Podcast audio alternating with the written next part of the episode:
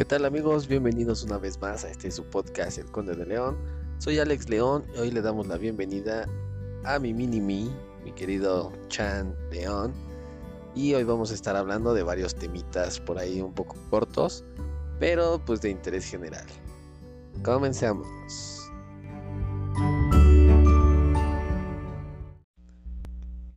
Pues aquí tenemos a Chan León.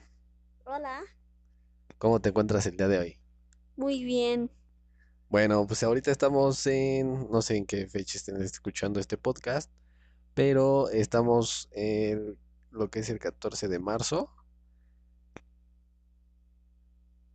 17 de marzo. 17 de marzo, así es, sí, estaba checando la fecha, sí, este, eh, la tuve errónea, pero pues ahorita está todo de, en las noticias más que nada es lo del coronavirus. ¿Tú cómo te sientes con respecto al coronavirus? Muy asustado, la verdad. No podemos salir de la casa. Mi madre dice que nos quedemos aquí en- como en cuarentena. Y yo estoy... ah, Sí, es, fíjate, es aburrido, ¿no? Eh, me imagino tú siendo pequeño que pues tienes que salir a jugar, estar con los amigos y todo eso, pero ¿cómo sobrellevas tú eh, la cuarentena? Pues, jugando mm, pues, casual, así como en unos días normales, como siempre. Ok, pero pues obviamente pues no ves a los compañeros de la escuela, a los amigos, eh, salir a pasear, es algo complicado, ¿no? Tú que estás acostumbrado a estar saliendo, pues ahora sí vas a estar encerrado estos días, ¿no? Pues sí, pero pues hay que adaptarse a lo que está pasando ahorita. Ok, ¿y qué medidas de, bueno, para prevenir el contagio estás usando? Pues cuando salimos nos ponemos cubrebocas y pues aquí pues andamos así normal. O sea, principalmente ya cuando sales, eh, gel antibacterial, jabón, todo eso lo utilizas afuera de casa. Ujú. Ok, bueno, esas son las medidas precautorias que da el, el gobierno y las instituciones médicas. ¿Tú piensas que se debería de hacer algo más aparte de esas medidas? Sí, por ejemplo, nuestro presidente no está este cerrando pues nuestro país y to- toda la gente se está viniendo y pues eso pues trae más contagios. O sea, ¿crees que el virus viene, como se dice, importado, ¿no? O sea, lo están trayendo de otros lados. Ujú, como el meme de My Day in China, lo del coronavirus. Exactamente, ese está muy bueno, ¿no? O sea, es un virus eh, importado, ¿no? No, no es nacional. Ahora, eh, ¿conoces un poco de enfermedades de aquí originarias de- del país de, de México? No, lamentablemente no, pero pues las que más veo es la tos y la gripe. Ok, el coronavirus se puede llegar a confundir con, con este tipo de, de resfriados, ¿no? Más que nada, o gripes. Sí, Entonces, pues no sabemos cuándo estamos contagiados, ¿de acuerdo? sí, yo también tuve gripe y yo estaba todo asustado porque tenía el coronavirus, pero no, se me quitó como la siguiente semana.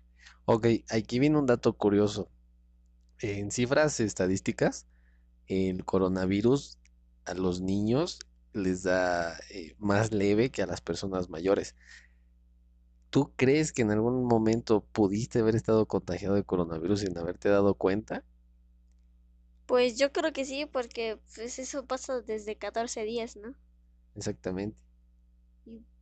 Pues, pues yo también no me hubiera tardado porque yo luego ni me doy cuenta, ni cuando estoy tosiendo luego me tapo así la boca, pero no sé si estoy estornudando tosiendo porque me tapo así y dejo pasarlo.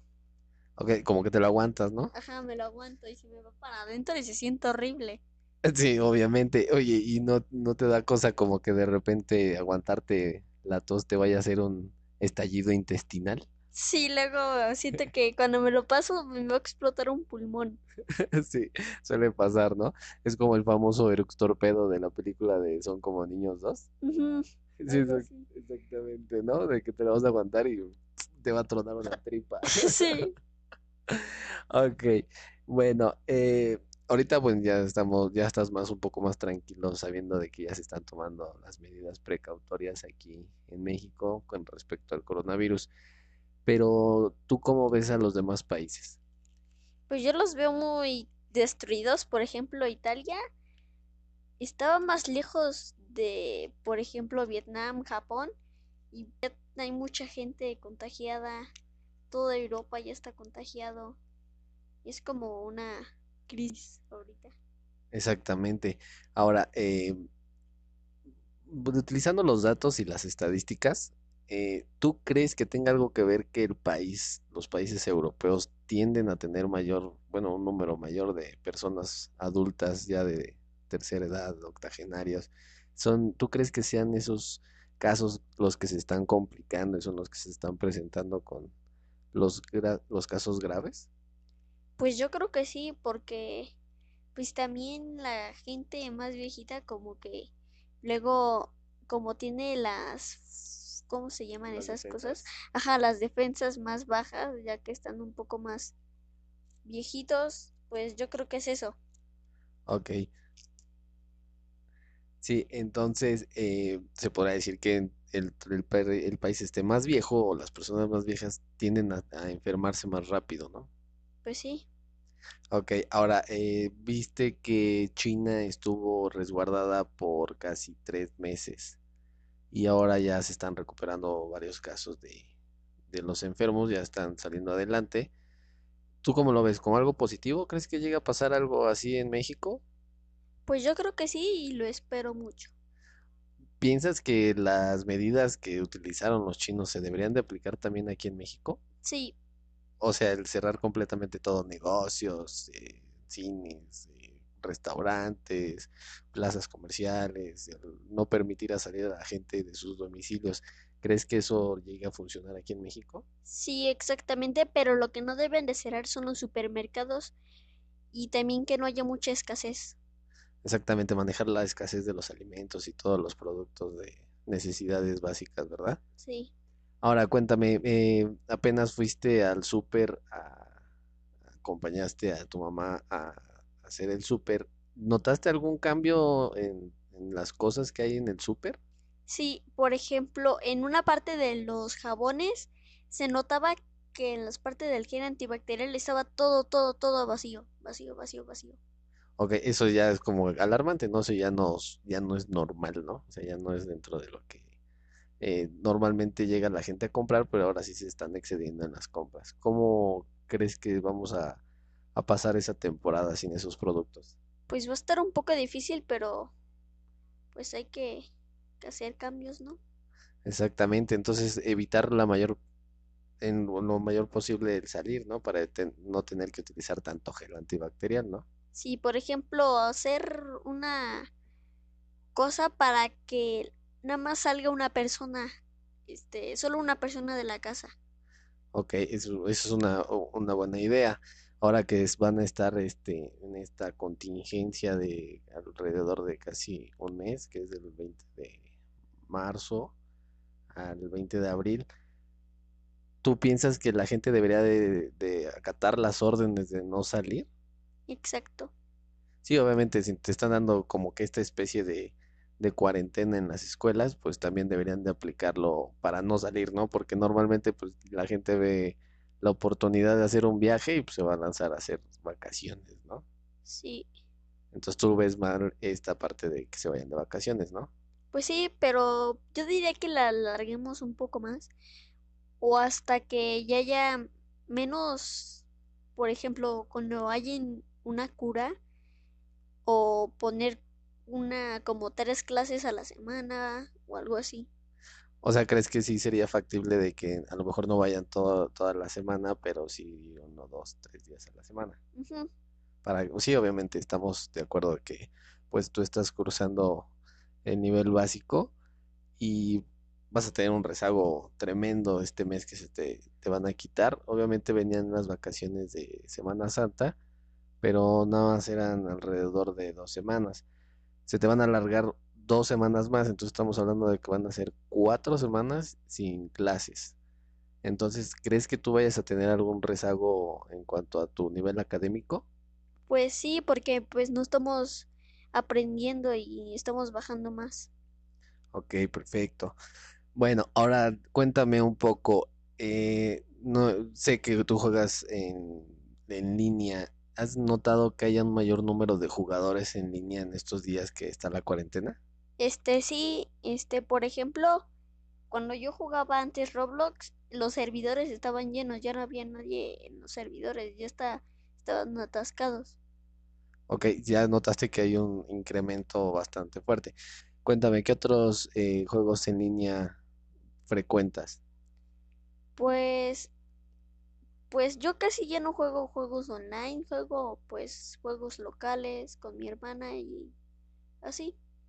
Ok, o sea, ya, eh, bueno, si has notado las noticias que han tenido un- ciertos problemillas ahí, diferentes plataformas. Una de ellas es eh, el Fortnite, ¿no? Ujú. Eh, mm, notaste que hay una especie de bug en el juego que mientras tú estás jugando, de repente, ¡pac! tú, tú, tú, este, matas a uno y en la animación de, de la muerte del jugador, eh, pues caes tú también muerto, ¿no? Ese tipo de bugs eh, normal, eh, ahorita lo están checando los jugadores y pues lo que es Epic Games pues no ha dado ninguna información de cómo van a arreglar este bug, pero los jugadores mencionan que si tú dejas presionado el botón X por 3 segundos evitas esta, esta muerte, ¿no? Porque obviamente te estás brincando la animación. ¿Crees que Epic Games también debería de hacer algo respecto a este tipo de problemas que presentan en la plataforma del juego? Pues sí, porque si no van a bajar las descargas en el juego. Por ejemplo, hay más gente en Android. Yo diría que pusieran más en juegos, eh, eh, digo, el Fortnite en Android, en más dispositivos. Sí, obviamente, porque no todos tienen acceso. Siendo así, con el juego en plataformas de lo que es PlayStation, Xbox, en la PC y en diferentes dispositivos Android que son un poco compatibles y obviamente en iOS, estos juegos tienen incontables jugadores. ¿Crees que no vayan a saturar los servidores cuando entren si hay un- más plataformas en Android? Pues sí, yo creo que sí, y tenían más, tendrían más fama, ¿no? Bueno, eso sí es. Por decir, uno de los competidores más fuertes de ellos es el Free Fire, que se podría decir que van a la par con, con- en cuanto a número de jugadores. ¿Ves alguna comparativa diferente del Fortnite al Free Fire? ¿Cuál tú escogerías eh, como el mejor juego? Pues la verdad, Free Fire, porque pues es que Fortnite, este, me dejó de gustar un tiempo porque no lo podía jugar, porque yo tenía Android. Ok, pero en- y obviamente también pues se empieza a alentar, ¿no? Cuando empe- empiezan a exceder el número de jugadores, se hace un poco más lento, ¿no? Se empieza a buguear o se empieza a trabar el juego, ¿no? Sí, en las construcciones se traba demasiado a veces. Ok. Ahora cambiando de tema un poquito, vámonos a, al otro lado de, de la galaxia. Vamos a hablar un poquito de las señales de radio que se estuvieron emitiendo cada 16 eh, días. No sé si alcanzaste a escuchar un poco de esa noticia. No, la verdad no. Bueno, déjame de explicarte.